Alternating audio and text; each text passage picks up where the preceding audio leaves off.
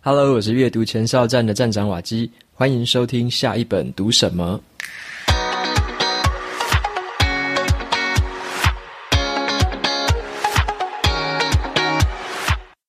你喜欢阅读吗？还是你虽然喜欢，但是又抽不出时间读呢？又或者你不知道下一本到底该读什么书？这个频道就是为你而生。你好，我是瓦基。在平日的工作之外，闲暇的时候，我喜欢阅读跟写作。每个礼拜都会在我的部落格“阅读前哨站”分享一篇读书心得。在这个频道里，我会陆续跟你分享“阅读前哨站”里面最受欢迎的文章还有书评。在回顾这些内容的同时，我也会加上一些新的观念和想法，同时给你一些延伸阅读的建议。我对每一本自己读过的书，除了做重点整理之外，我注重的不只是对这本书的理解而已，更重要的是我们如何运用从书里面学到的东西，提高自己的视野，改变自己的生活。我希望你从这个频道里可以认识更多的好书，找到你的下一本可以读什么。今天要跟你分享的是我在去年培养的三个习惯，让我一年读了五十本书，也改变了我的人生轨迹。我为什么会开始爱上阅读？其实我三十岁之前很不喜欢读课外读物，然后我从研究所毕业之后就进入科技工作。那每天醒来，其实抬头就是上班，那你低头就是工作。可是我在就是接近三十岁的时候，开始感觉到自己其实有很多不足的地方。例如说啊，谈到投资理财，就是其实不会；那谈到领导管理，其实就凭直觉嘛。那你说诶，自我成长嘞，你就是说诶，那是什么？可以吃吗？那你说商业思维呢？你就说，哎，我只是一个小喽啰，哎，公司这么大，对不对？然后人文史地呢？你就是说，拜托我理工组的，怎么会读那种东西？但是，就是在后来在因缘际会之下，我原本是想要学投资赚钱呐，然后就在那时候刚好公司里面有一个学长，他已经要退休了，因为。他其实蛮年轻的哈，那他主要是因为他靠投资收入的这些方法，那就可以支撑他的生活，而且他就很大方，跟我们公司的同事们就是分享了很有用的投资观念，然后也有推荐了一些很经典的投资理财的好书。我那时候就心里想说，诶，他这么信心十足，而且就这么早就要退休了，那我就读读看嘛，那些书我就读读看嘛，反正就算没什么效果，那大不了就损失买书钱，就这样，所以就这样一读。我就发现哇，从投资理财里面学到说，我自己其实很浅薄跟很无知哦。就是你看着这一些财经的历史、财经的过去，还有这些观念，就知道哇，自己懂得真的超级少的。然后接着我就开始诶对那个历史有一点兴趣，跟一些管理有一点兴趣，就找了这方面的书继续读。然后我就发现自己其实读书的效果就是不太好，而且很慢，所以我又去找了一些书来学习如何阅读。然后，而且因为自己记性其实真的很难啊，就是因为你之前很少阅读嘛，所以就会觉得记性其实也不太好，所以我就开始练习做读书笔记。那最后，我就终于在一年之后，我就养成了三个习惯。然后一年之后，我透过这个习惯，我在一年内就读了五十本书。那今天我就。跟你分享一下，说我是从原本其实不爱读书的这个过来人，那到养成了这种阅读习惯，然后到后来现在啊，就是对阅读越来越爱不释手。那接着哈，我就会还要分享说我在去年养成的是哪三个习惯，让我可以就是很固定的去有纪律，然后空出更多的时间，而且更有规划的方法，然后去达成一年可以读超过五十本书的目标。那而且。除了这个之外，我还抱着一种就是学以致用的心情嘛。然后，其实，在一年内也同时写了四十多篇的书评。那我发表在自己的阅读前哨站部落格上面。那我是希望说，我就是把这种书里面学到的东西消化之后，再写出来的这些经验，其实对我自己啊，我是感觉到知识跟我的心灵其实有很大的提升。而且哦，就是为了增加我自己的阅读量。我又额外去接触了一些像是有声书、英文的，那还有电子书阅读器，这些都是有额外在接触的，来提升自己的阅读量。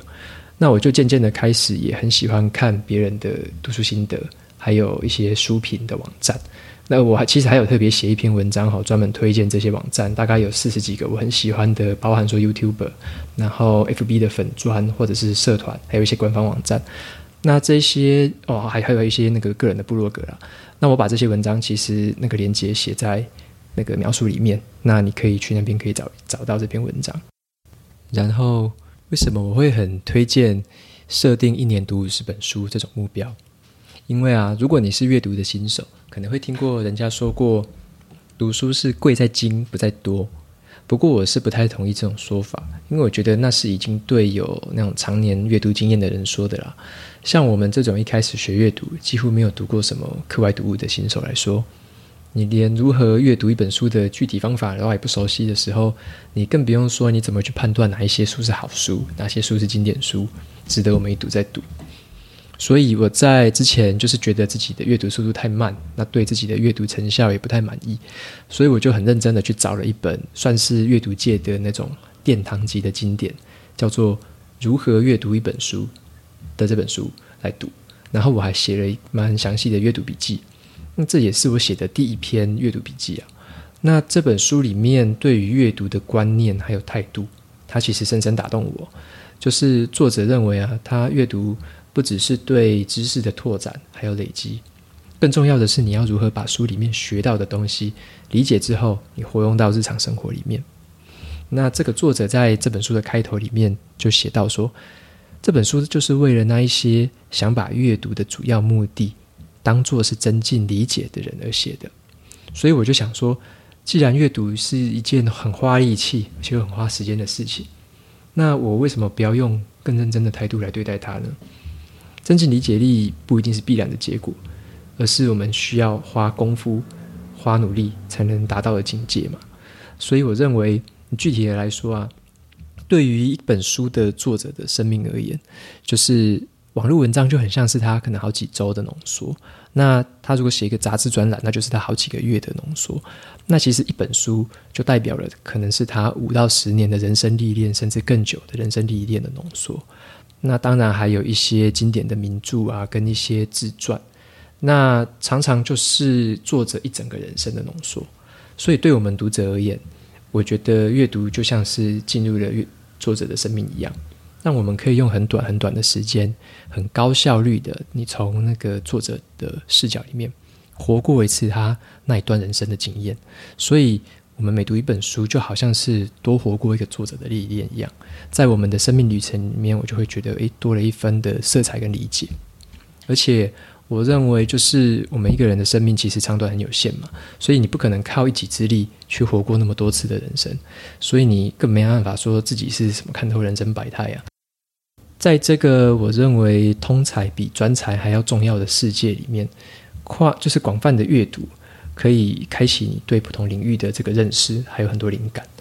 以及许多你可能没有、从来没有想过的这些观点。你在阅读的时候，可能就无意之间你就被某一句话就触动心弦，然后灵感就爆发。所以，为什么会建议我们要自己设下一个一年读五十本书的目标？其实就只是说每一周可能读一本，那你就活过一个作者的人生。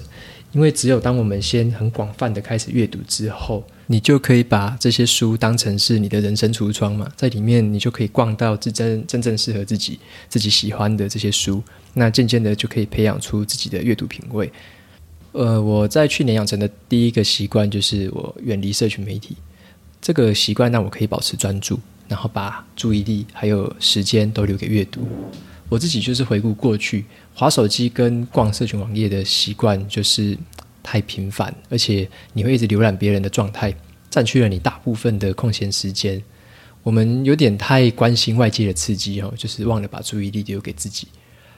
而且我认为社群媒体是一个很强大的分心源呐。我们人其实本来就是社交的动物嘛，我们很渴望跟别人建立关系。那尤其社群媒体的设计，其实完全就是针对这一点而来。其实你看那些高科技业成千上万的那些顶尖的人才啊，他们整天在埋头研究的，就是如何抢夺你的注意力嘛。我们这些普通人，其实你毫无胜算，你一定是输的。所以说，那你又知道说时间是很有限的资源嘛？这句话其实每个人都知道。可是那些媒体其实没有告诉你的是哦，就是注意力是你一个人一天当中其实是最珍贵的有限的资源。注意力哦是有限的哦。因为对我们来说啊，你要把这些注意力留给自己用。可是对你看，对那些社群媒体来说，你最好全部留给他们用，都看他们的东西嘛。所以在这种利益冲突的情况之之下，你就要做出自己的选择。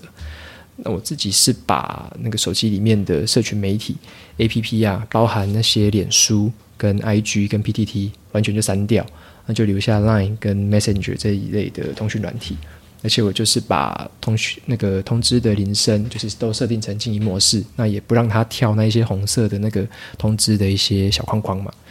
那我大部分的。使用这些东西，例如说脸书跟 IG，我也有在经营粉砖嘛，还有 IG。其实我大部分就是在固定的时间里面限制自己只能在那个桌上型电脑使用，以及我有那个笔记型电脑，那就是固定的时段才可以用。那我有用一些软体的方式去限制我自己登录这一些社群媒体的时间，就是把时段空出来就对了。那所以我就把这些留下来的注意力，我就可以留给阅读。那有时候我阅读完之后就写一些笔记，所以我就可以更花更多的心力去采取这些很有意思的这些动作，就是阅读嘛，跟我有时候记笔记。所以说要改变这些社群媒体的成瘾的这种坏习惯，那我可以建议你，其实你可以去找一本去年应该是前年吧超红的那一本书，叫做《原子习惯》。那我也针对《原子习惯》这本书也有写过对应的书评跟心得啦。那很推荐这本书，你可以用这本书培养呃一些好的习惯，那把一些坏的习惯把它戒掉，这样子。那我第二个建立的习惯是早上起床之后的晨间习惯，这个习惯让我可以一直坚守纪律。其实这个就是我把每天早上起床之后的这段时间拿来做阅读跟写作的动作。那其实刚起床的时候是你一个人最精神最清醒的时候，而且注意力最高的时候。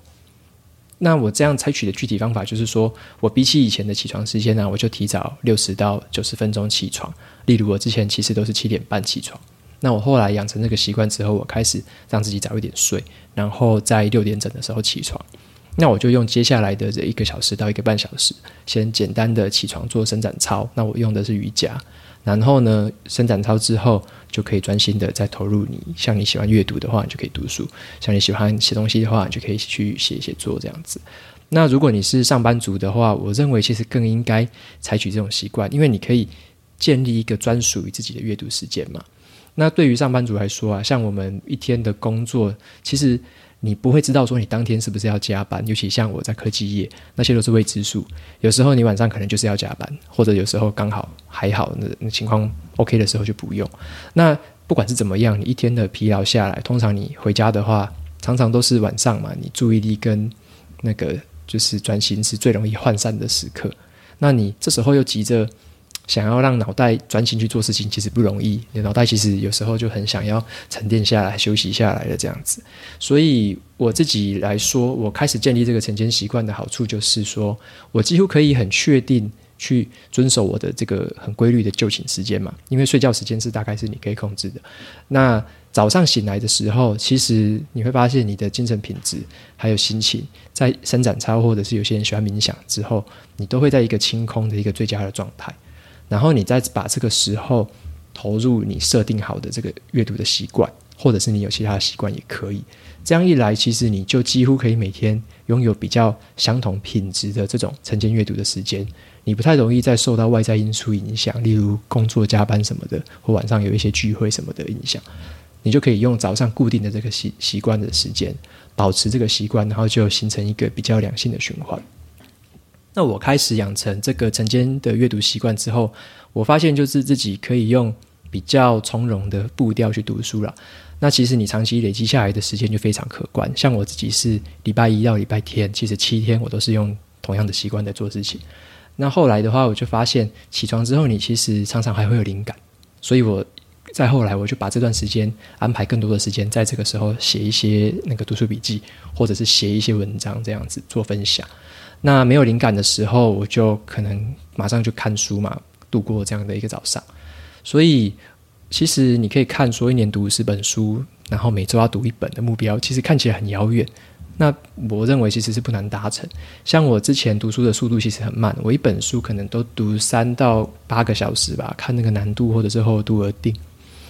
那其实我发现自己每天养成的阅读习惯，你看每天可能半小时、一小时以上，加上我睡前也会再看个半小时。那其实你说一个礼拜要读一本，根本就不难嘛。对，那其实我还推荐一本书啦，就叫做《起床后的黄金一小时》。这本书我也写过阅读笔记，你有兴趣的话可以去 Google。那它里面有一句我非常喜欢的话，叫做“改变一切的其实不是重大的行动，而是你每天生活中最微小的事情。”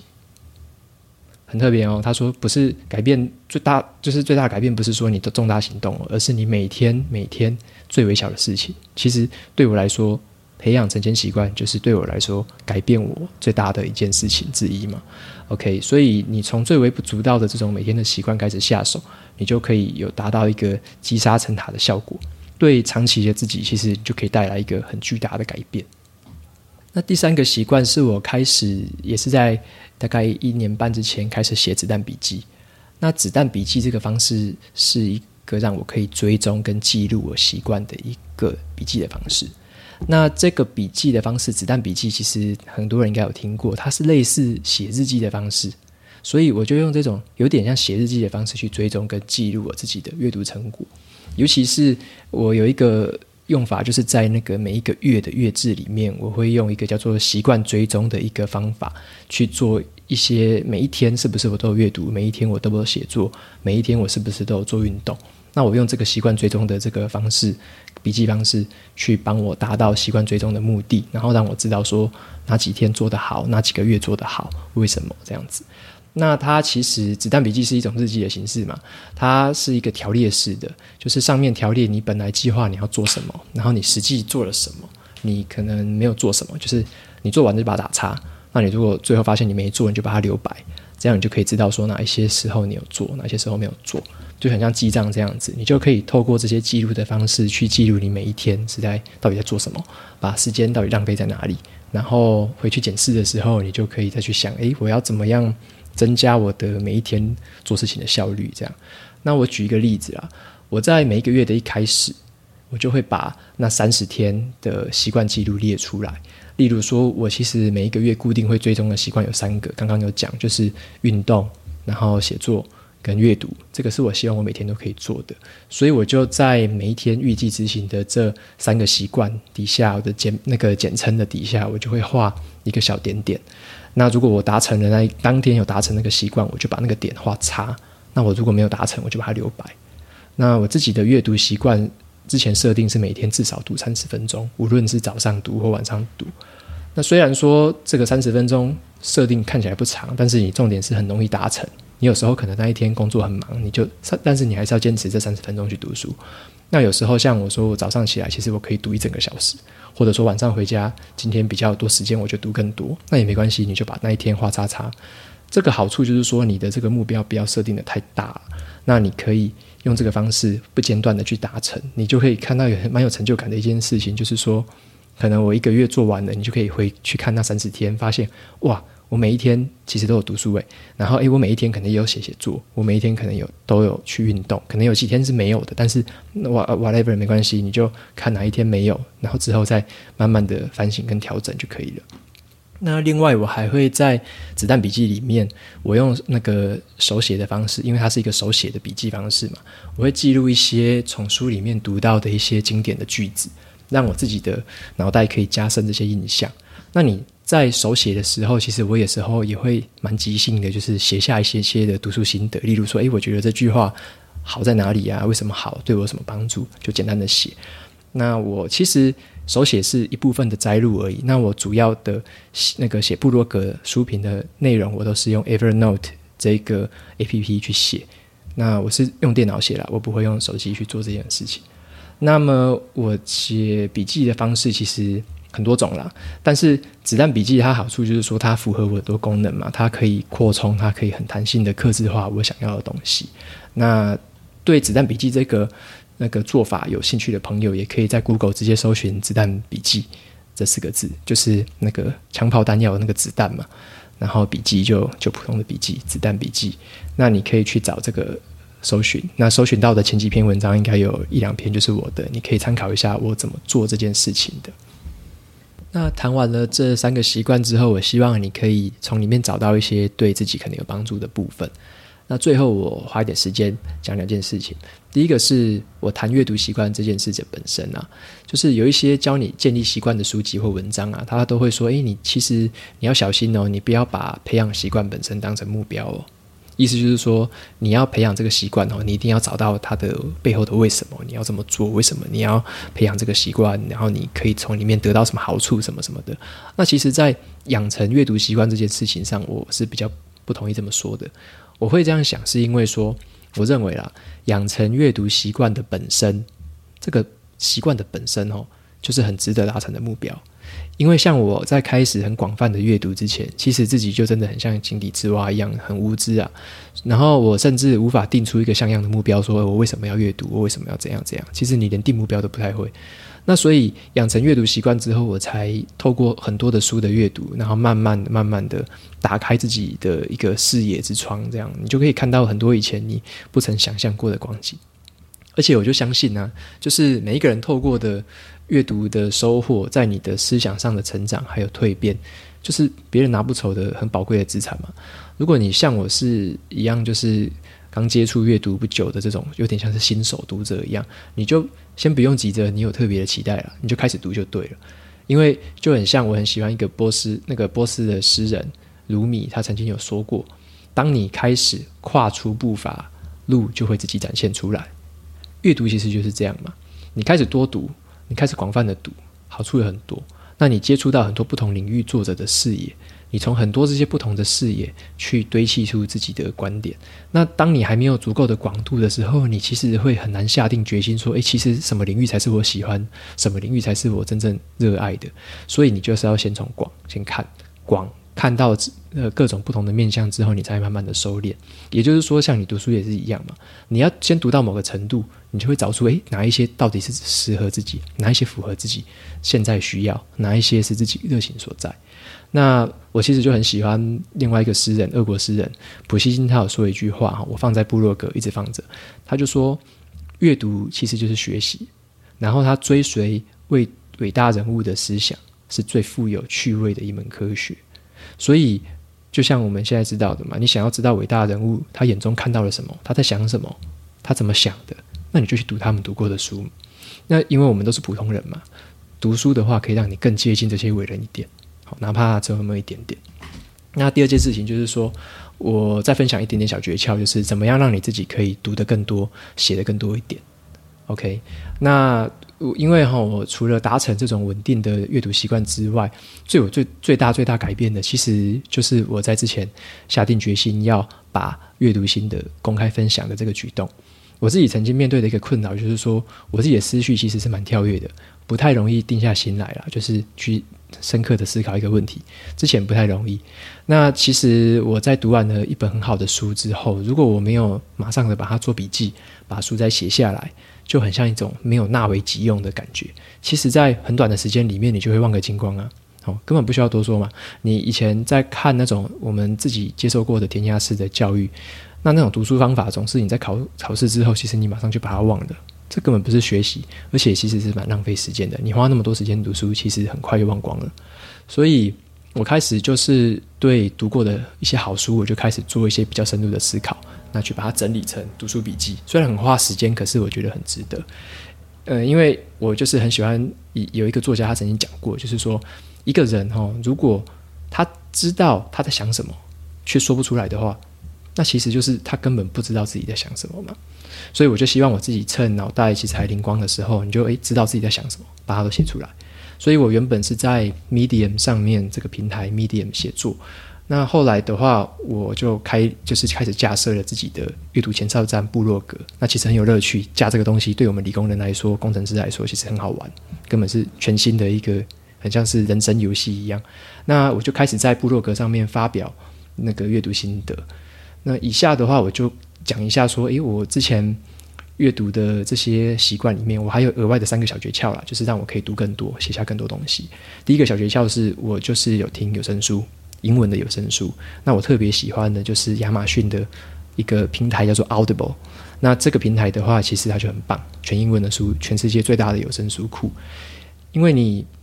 与其说你英文有一些底子的一些读者，你就可以试试看这一个有声书的选项。